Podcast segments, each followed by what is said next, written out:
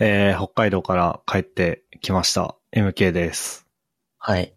昨日、久々にチームの飲み会があって、楽しかった年です。えー最近知って感動したことは、ユニコーンのユニっていう言葉がラテン語の一つを意味するユニっていうことに気づいて感動しました。ふっくんです。おー。バイコーンもいるからね。ね、二角獣はバイコーンらしい。そう。バイナリーのバイですよ。感動した。なんか、あるよね、そういうの。英語。ある。こう、なんて言うんだっけせ窃盗時窃盗時ではないか。なんか、ついてるやつね。うん。僕、それで言うと、プリペイドもさ、何も気にせずにプリペイドって使ってたけど、プリってそういうことだよなとか思った。そうだね。プレフィックスね。というように。なんか音で覚えちゃってるやつってよくよく考えてみるとそういうことかってなること多くていいなってあるある。思った。 急に学びのあるポッドキャストだね。教養のあるポッドキャストです。うん。まあ、そんな教養のある僕らのポッドキャストなんですけど、はい。あの、宣伝なんですけど、えっと、小ノートに月間再生数20万回以上、エンジニアの耳を30分以上独占可能、えーピトパがエンジニア採用ポッドキャスト広告プランをリニューアル販売開始っていう、えー PR タイムズのリンクを貼っておくんですけど、まあ、このゆるふわポッドキャストが、その、なんだろうな、エンジニア採用ポッドキャスト広告ネットワークっていうんですかね。まあ、ピトパさんっていう会社さんがやっている、その、ええーネットワークに参加、えーすることになりましたっていう、やった。なんだろう、宣伝ですね。あのーまあ、深掘り FM さんとか、あとはバックスペース FM さんなんかで聞いてると、あのーたまに、なんだっけな、なんか、ショートコマーシャルブレイクみたいなので、こう、ちょっとエンジニア採用系のなんか広告が入る時があると思うんですけど、まあそれってあの、そういう広告のネットワークにその番組が参加してるから、えー出てくるみたいな感じなんですよね。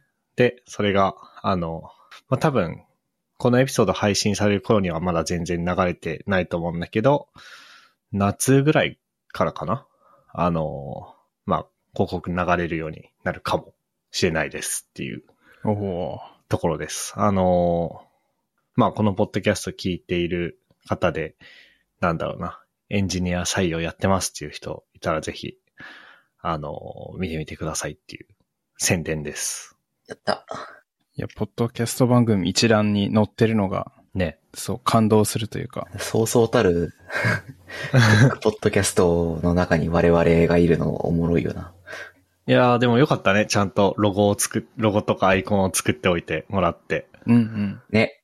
あのーまあ、なんだろうな。エンジニア採用やってる会社さんの広告を、えー僕らが読み上げる、もしくは、えーその音声ファイルをいただいて、なんか挟み込むっていうパターンと、あとはそもそも番組自体がタイアップの、まあ、ものになっていてっていうパターン、両方があるんですけど、えーまあ、興味あれば、ぜひ、っていう感じですかね。うんいやー、確かに。この並びに僕らいるの受けるね。 結構面白い。いやー、まあでも長く続けてるといろんなことがあるんですね、ってあいりうま感すじですね。ね。うん。うん。えーっと、まあそんなところなんですけど、そうだな。いきなり全然エンジニア関係ない話だけど、フックンのこれいくか。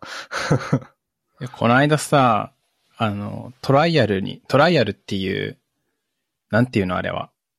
でかいスガーンパコース。トうんうんうん。ディスカウントストアに行ったんだけど、そしたら、その入り口に、あのー店員さんみたいな人がすっごい大勢いて、ア。うん。で、あの、なんか紹介してる風だったんだよね。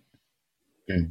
なんか新しいキャンペーンなのかなとか思って、あの、そういう人混み苦手だから、すっごい早く通り過ぎて店内入ったんだけど、なんかよくよく見たら、なんか新しくレジカートっていうやつを導入して、その説明に借り出されてる人たちみたいだったんだよね。で、あのーなんか、店内にもレジカート使ってる人いて、うわー、説明聞いとけばよかったって思ったんだけど、あのー、僕、そういう説明聞くやつって、よし、行くぞっつって説明の中に飛び込まないと、なんか、メンタルを保てないからさ、その、初見で説明してるところに飛び込めなくて後悔したんだけど、で、今、次行ったら説明聞こうと思ってるんだけど、そのせいですごいレジカートが気になって、しょうがないんですよ。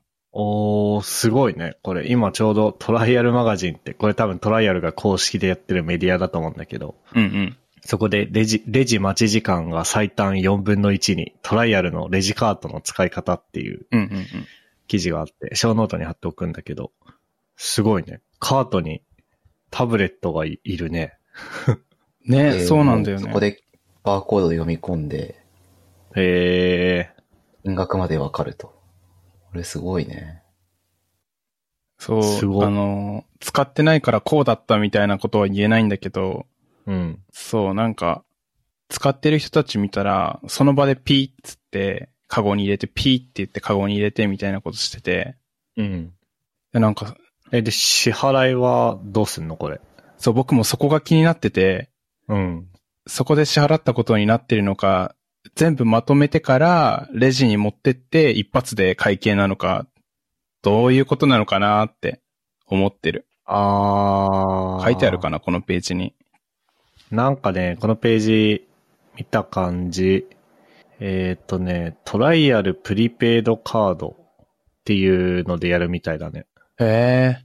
なんか、トライアルプリペイドカードっていうのにあるああらかじめお金入れておいて、で、まあ多分それをレジカートに紐付けというか登録して、感じですね。で、まあ普通にお店回りながら、バーコードスキャンしてカゴに放り込んでって、最終的には、レジカート専用のゲートがあるから、そこに、で支払いをするっていう感じっぽいね。うん、なるほど。専用のゲートがあるのか。うん。へえ。で、最後人にチェックを。あ、本当だ。人にレシートを見せてチェックするっぽいけどね。アテンダントのチェックを受けるって書いてある。すげえな。マジかあ、よ。でも、す、すごいね。最低限そこの、最後に人をチャットを見て、OK かどうかだけ見て、あとは、もう、事前に買い物客が、ちゃっちゃっと、合計金額入れて、結果だけ出して、で、プリペイドカードで支払わせるって、めっちゃ合理的でいいね。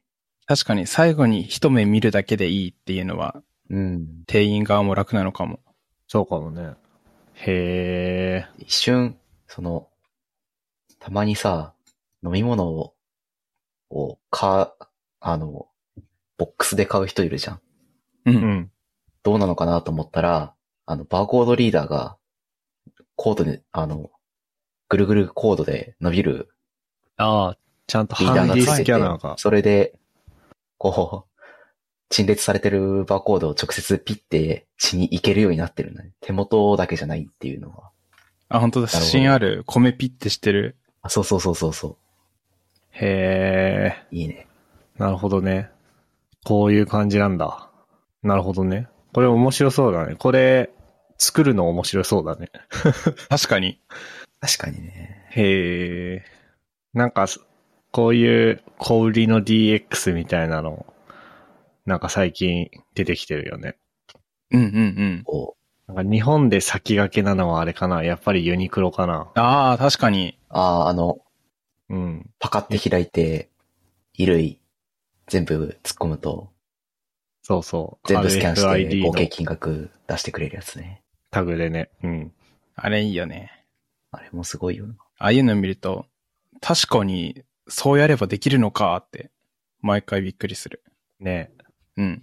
あと何があるかなまあ、この今のユニクロの例とかトライアルの、えっ、と、レジカートとかとはまたちょっと違って、そう、そういう実証実験みたいな感じだったと思うんだけど、昔多分ポッドキャストで紹介したベータっていうのもあったよね。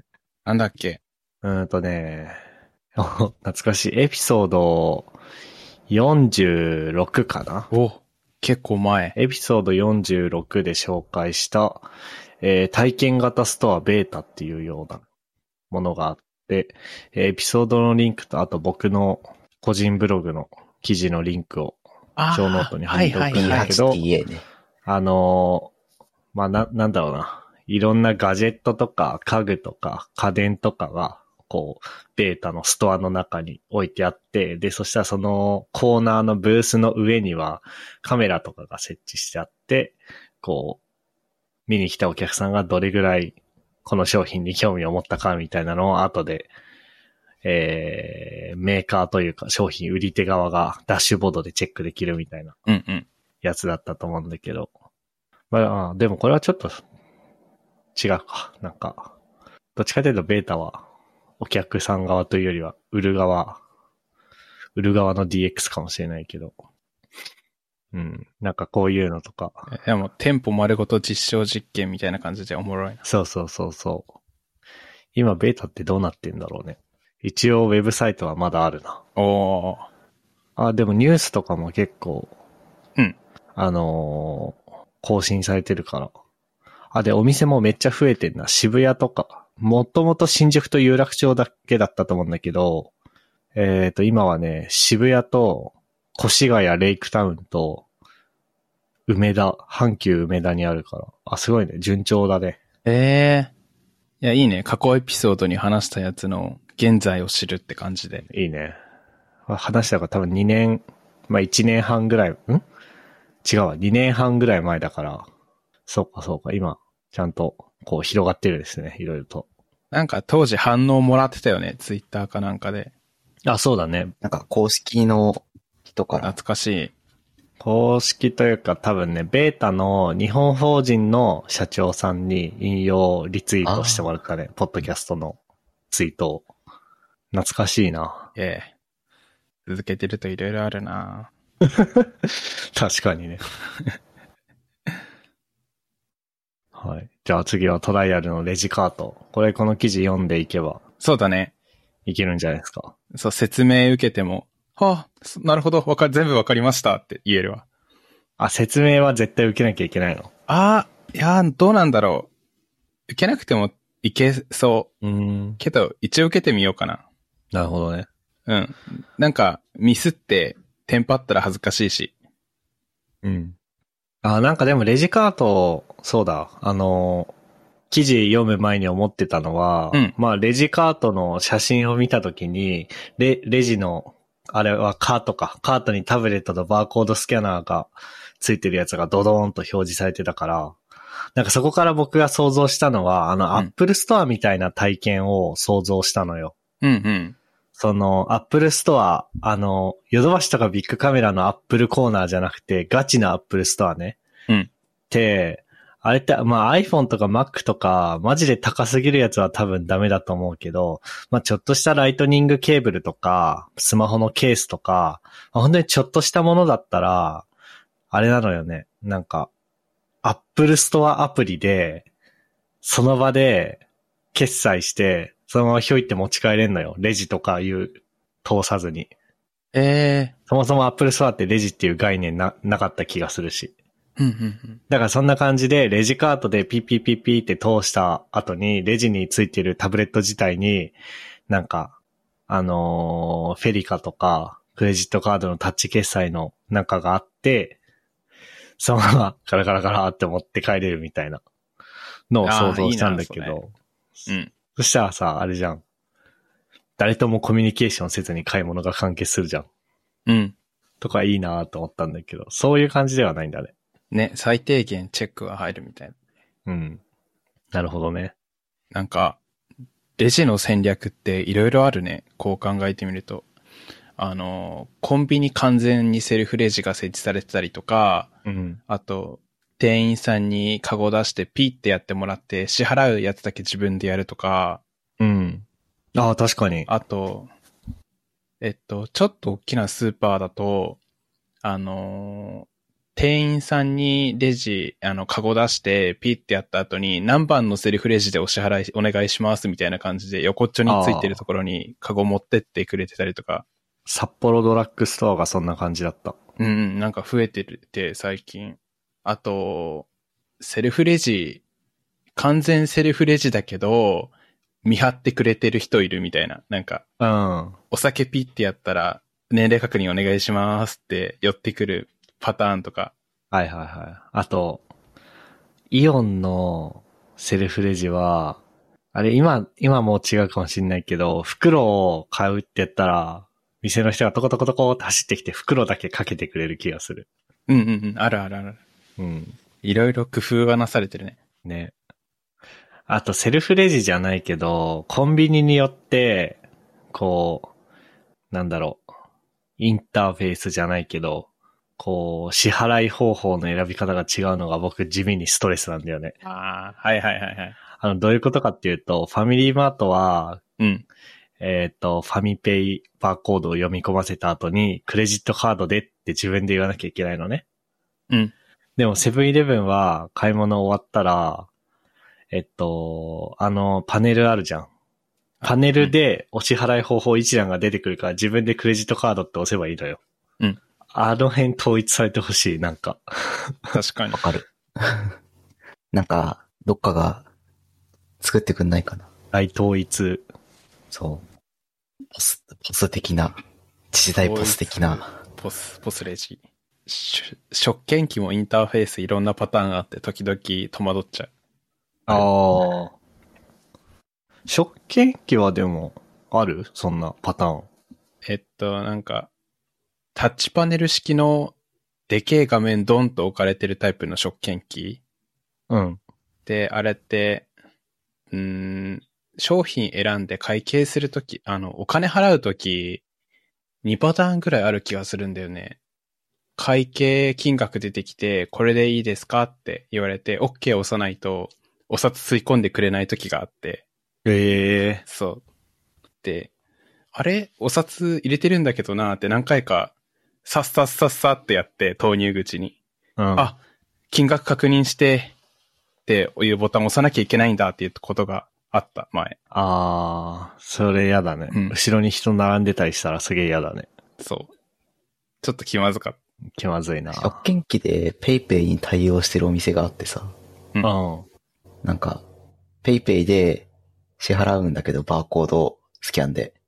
そうすると、あの、事前におばちゃんに PayPay でって言って、た。あの、食券機の裏の、なんか、ボタンみたいなのポチポチって押したら、あの、剣がギギギって出てくるっていう パターンになって、果たしてそれは、みたいな気持ちになったりとか、結構、あるよね。あるね。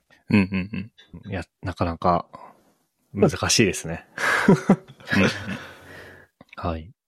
まあ、そんなところですかね、じゃあ。うん。レジカート。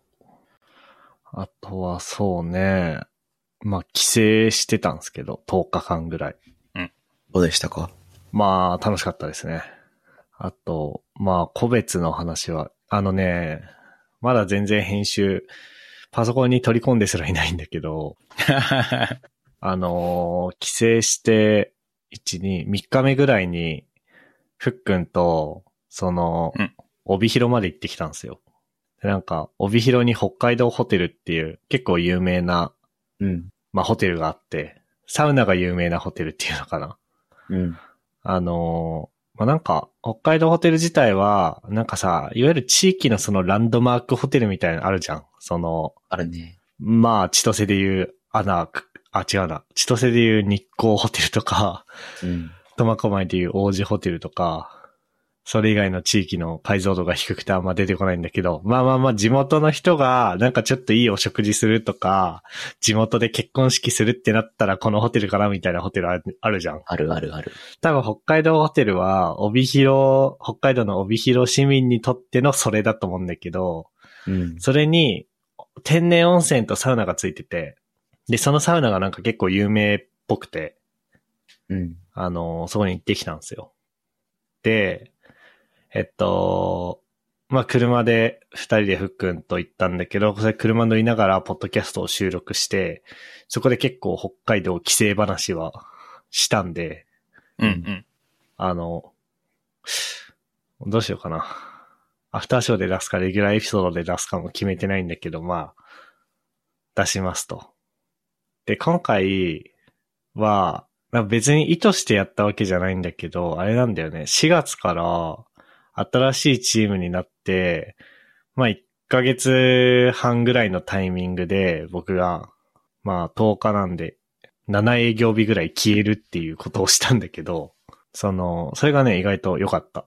おうなんか、まあ、チームを作るみたいなところからやって、まあ、だいたい4月末から5月頭にかけてうまく回るようになってきたかなっていうところで、こう、全くそういうつもりで休んだわけじゃないんだけど、結果的に自分がいなくてもちゃんと回るのかどうかみたいなのをテストするいい機会になったのね。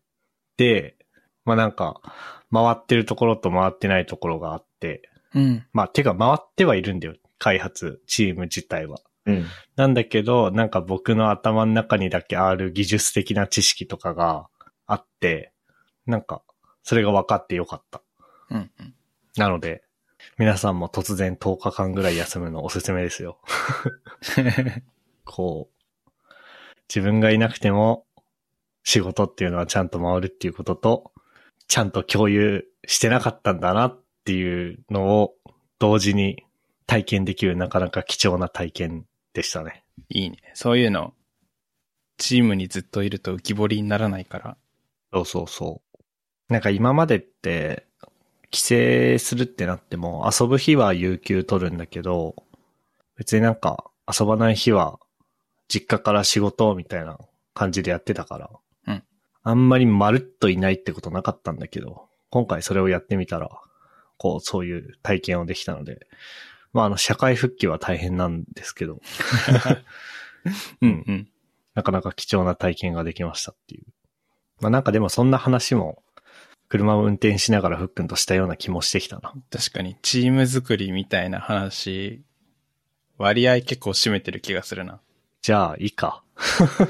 じゃあ、それで。はい。 まあなんかでも今回自分の中で心境の変化をすごい感じたのは、前まではなんか自分がいなくても回るっていうことがもし起きたら、僕は結構嫌だったというか、ああ、なんか残念だなって思ってたと思うんだけど、今回うんは自分がいなくても回るっていうことを、ある種こう、誇ることができたから、うん。あ、なんか自分の中でこう、何かのステージが上がったんだなっていうのはありました。いやー、いいなぁなんて言ったらいいんだろうね。し死座、死座でもないか。あー。何が上がったんですかね。まあ、視座が上がったのか、本当に僕がいなくてもいいっていうだけなのか。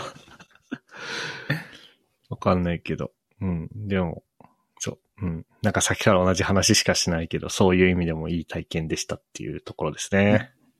スパラピ。プレイヤーとして重要なポジションで居続けたいのか、なんか、組織づくりとかそっちの方にも目が向いてた結果、なんか、そうでなくていいやって思えるようになったんでしょうな。うん。雑。はい。そんな感じですかね。あとはなんかあるかなまあなんかまた僕が話してばっかりであれなんだけど、なんだっけな。ああ、2回前のエピソード190でマイクの話をしたと思うんだけど、ベータ 57A っていうマイクを僕はずっと使っていて、で、まあ、ベータシリーズって 57A と 58A ってのがあるんだけど、実は 57A、僕の買ったやつは楽器用でしたっていう話があったと思うんだけど、なんか、あ、これちょうどトッシーと二人会で、あの、一緒に調べたんですよ。57A と 58A の違いは何ですかみたいな。うん。で、なんかあの記事を見た感じ、あれだよね、その、ハード、ハードウェア的なというか、マイクのコアの部分、うん。音を集める部分は、ほぼ同じ作り、ほぼというか同じ作りで、外側の金属の網網の部分、まあグリルっていうんだけど、グリルが違うだけみたいな感じだったじゃん。って書いてあったね。で、調べたら、なんか 58A、あ、で、57A は四角い。僕が持ってるやつは四角い、こう、グリルで、58A は、58A は、あの、みんながマイクって聞いた時に想像するようなまん丸なグリルなんだけど、なんかあのグリルの部分だけ売ってて、ほえなので、 そう、あの話をしたときは、いやもうこれもう楽器用って知りながらずっとこれ収録で使うのすげえ嫌だから、58A 買うか、もしくはもうちょい高い、次のクラスの MV7 ってやつを、次のクラスというかもうちょい高いやつ、ポッドキャスト用って売ってるやつ、うん。 MV7 っていうのを買うかなっていう感じだったんだけど、とりあえず 58A 用の先っちょグリルを買って今つけてるんですよ。おうん。だからこれがどうなるかだよね。あの、なんかこれも前のエピソードで話したんだけど、なんかね、うん僕の声編集してて、あの、トシやフックに比べて、視察音がものすごいおお多かったのね、僕は。うん。差しすせそっていう時の、こう、なんつうの、吐く息が、は、歯に擦れる音を、は、歯に、歯に擦れる音って書いて視察音って言うんだけど、うんそれがものすごく多くて、もしかしたら、あのーまあ、何しろ楽器用のマイクで喋ってたんで僕は。うん。楽器からは視察音しないと思うんで、うんそこをちゃんと人間のボーカル用のマイクに変えたことによって軽減されるかなっていうのはあるんですけど、うん。まあこれはちょっと今話してる分にはわかんないね。うんうんうん。そうだね。うん。編集してみてですね。なので、そう。いや、マイク、買ってもよかったんだけど、うん。まあ、なんか、ちょっと、ね、規制もしたから、お金使うのセーブしたいなって思ってたところに、うん。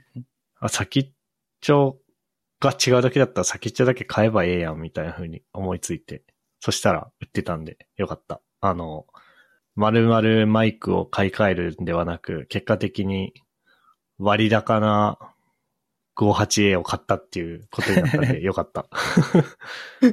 ヘッドの付け替えができるみたいな。そうそうそう。先っちょもなんか5000円ぐらいだった気がするな。うん。そんなに、ちょっと高いけど、うん。あの、先っちょの網網だけって考えたら、マイクよりは安いからいっかっていう気持ちになれる値段だね。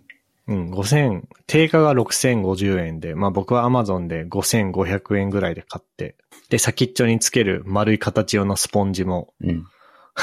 これも定価だと、手話の純正のやつで1650円だったけど、うん Amazon で1000円で買って、だから合計、まあ6500円ぐらいかな。通常より6500円ぐらい割高な 58A を使ってますね、今。スペシャルエディションね。 MK スペシャル。うん、スペシャルエディション。そうだよ。57A ってハードウェアには書いてるけど、実際は 58A だからね。うん。 モデル MK っつって売ろああ、いいね。 ちょっとね。あでもこういう部品付け替えて、自分なりにするカスタマイズはね、こういうのの基本だよね。うんうんうん。っていうところっすかね。ですね。最近さ、あの、一番最初にユニコーンとかプリペイドの話したじゃん。なんか、言葉面白って火がついちゃってさ、お、あの、小説とか読んでたり、漫画とか読んでたりして、出てきた単語いちいちね、気になって調べちゃってるんだよね。うん。例えば、あの、呼び水って、わかるあの、なんか、彼の発言が呼び水となって議論が活気づいたとかさ、うん。いう、その、言葉としての呼び水で、なんか、もともとは、あの、井戸とか開通させるときに、一番最初に水入れておくと、組み出しやすいぜみたいな意味らしいんだけど、へえ、呼び水って音だけとか、なんとなく意味だけでしてたけど、そういうことなのね、とか、あと、あの、取り付く島もないっていう言葉があるんですけど、うん。僕あれ、あの、アニメとかで聞いた時に取り付く暇もないだ、だと思ってたんだよね。うん。だけど、ちゃんと調べたら取り付く島もないっていう言葉らしくて、おー、なるほどね。そう。で、意味合い的にはさ、あの、あの、隙を見せねえな、みたいな、あなんていうの、あの、すがる隙がねえぜ、みたいな、取り付く島もないっていうやつで、えっと、い、できた語源的には、海で溺れてる時に、上陸できそうな島が見つかんねえ、みたいな語源らしいんだけど、うん。なんかそういうの調べてたら、あの、小学校の時に、あの、古事成語の本とかさ、あと、犬も歩けば棒に当たるはこういうことだぜみたいな漫画みたいな本、つ図鑑みたいなやつ好きで読んでたなーってことを思い出して懐かしくなってる、最近。あー。なんか僕それ系で好きなのはあれだな。戦いの火蓋が切って落とされたってやつはダメですみたいな話。え、そうなのうん。今、あの、産経新聞の、あのーウェブ記事を小ノートに貼っておくんだけど、うん。戦いの火蓋は、えー、切って落とさないっていう。うわ書いてある。あ、火蓋は、火蓋は切って落とさないっていうのがあって、なんか、まあそもそもこれ、火縄銃の、えー、部品というか、の名前らしいんですよ。火蓋っていうのが。うん。で、まあ、火蓋を切るっていうのが、火縄銃に点火の準備をすることを言うらしいんだけど、うん。まあ、切るとこまではいいんだけど、それ落としちゃうと、銃が使い物にならなくなるらしくて、なるほど。戦いの火蓋は切、切るとこまではいいけど落としちゃダメみたいな。ああ、なるほど ね。うん。これなんかで見て、ずっと、ずっと好き、これ。確かに言われてみれば、音で覚えてたけど、火蓋だもんね。へえ、うん。そういう意味だったんだ。あとあるかななんかそういう系のやつ。あと、あー、すごい、ちょっと関係ないんだけど、小梅大、小梅太夫のこと、こういう、小梅大夫っていうあ覚え方しちゃってた。で、そういえば、大夫だ、あれ、と思って。あ。うん。そうだね。なんか、結構日本語独特かもしれないよね。なんていうの確かに音、音だけ聞いて、うん。字に当てはめて、間違えて覚えて読むみたいなの。結構、日本語独特なない、あれなのかなってちょっと思うんだけど。うんうんうんうん。うというの母音が同じで、こう、ゆうって言うと、う、うになって、みたいな。うんうんうんうんあ。と人によっては Y の成分がすごく小さく出るから、大油、大油ってこう口をひら、すぼめ、い、いの形からうに変えるとさ、うんゆって言おうとするとさ、すってこうすぼまるんだけど、その時に Y の音がちゃんと出なくてうにな、聞こえてしまうみたいな、うんうん。そういうのはなんか結構日本語だとよく起こりそうだなって。なんかさあ、うん。会社でずっとさ、あの、まあ何かの機能を開発してて、でシミュレーション、なんとかシミュレーションっていう機能を作ってんだけど、ずっとシュミレーションって書いてる人がいて、はいはいはい。こう、でシュミレーションで統一されてんのよ。全部。 はいはい。これずっと指摘するかどうか迷ってるやつがあるんだけど、これもなんか、シュミレーションとシミュレーションだと確かにシュミレーションの方が言いやすい気もするのよね。シミュレって、こう、口の動きがめちゃめちゃでかいもんね。だから、シミュレーションって言った方が楽確かに。そなう。のは間違いない。で口頭だけじゃなくて文面でもシュミレーションってずっと書いてるから。文面だとちゃんとし、しから始まってほしいけど。うん。僕そういうのやっちゃった時、変数名つけるときに、自分で気づいて恥ずかしくなったことあるな。ああ、そスペルで書いたときに、あ、主じゃなくて死じゃんみたいなことが、う。あ自分で気づいたことがあった。あ。あ、そうだ。僕も人のシュミレーションとか言ってらんないことがあったんだ。なんか僕さ、HTTP のさ、422アンプロセッサブルエンティティってあるじゃん。はいはいはい。あの、ステータスコードで。うん。あの、404 not found とかのやつね。うん。僕ずっとね、アンプロセッサブルをね、アンプロポーザブルって呼んでて、はいはいはいはい。なんか、もう、え、で、しかも、まあ、レールズで API 作ってたら422って結構使うじゃん。うんで、ずっと多分僕アンプロポーザブルって言ってたと思うんだけど、誰にも指摘してもらえないまま、なんか5年ぐらい社会人やってて、うん先日、2、3ヶ月前ぐらいに初めて指摘されて、うんうん。うん。なんでみんな今まで教えてくれなかったんだろうみたいな。アンプロポーザブルは多分なんか証明できないとかさ。うんうん。まあ、プロ、プロポーズんあ、違うわ。アンプロバブルだ。証明できないはアンプロバブルだ。で、プロポーズっていうのはなん提案か。だから、アンプロポーザブルだから、提案できないって意味なのかなそもそもアンプロポーザブルなんて意味の、アンプロポーザブルなんて英単語ないのかもしれないけど、うんうん。まあ提案できないエンティティってなんだよみたいな。 確かに。しかも、MDN とか見ると、サーバーが要求本文のコンテンツ型を理解でき、要求本文の構文が正しいものの、中に含まれている指示が処理できない。処理できないっつってなんかアンプロセッサブルだろ、みたいな。 のとかもうん、ちゃんとわかるのに僕はずっとアンプロポーザブルって言ってたっていう。なんか、わかる。めっちゃ。あるよね。頭の中だとちゃんと理解してるのに、口からつく言葉は、なんか、間違ってて、それが癖づいてずっと治んないやつとか。うんうんうん。結構目が走ってカタカナとか間違えて読んだりする。あうんあ、それはあるね。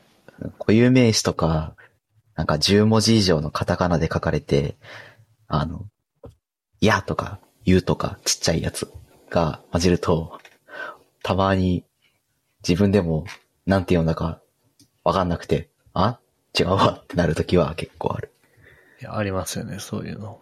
ねそんな感じですかね、今日は。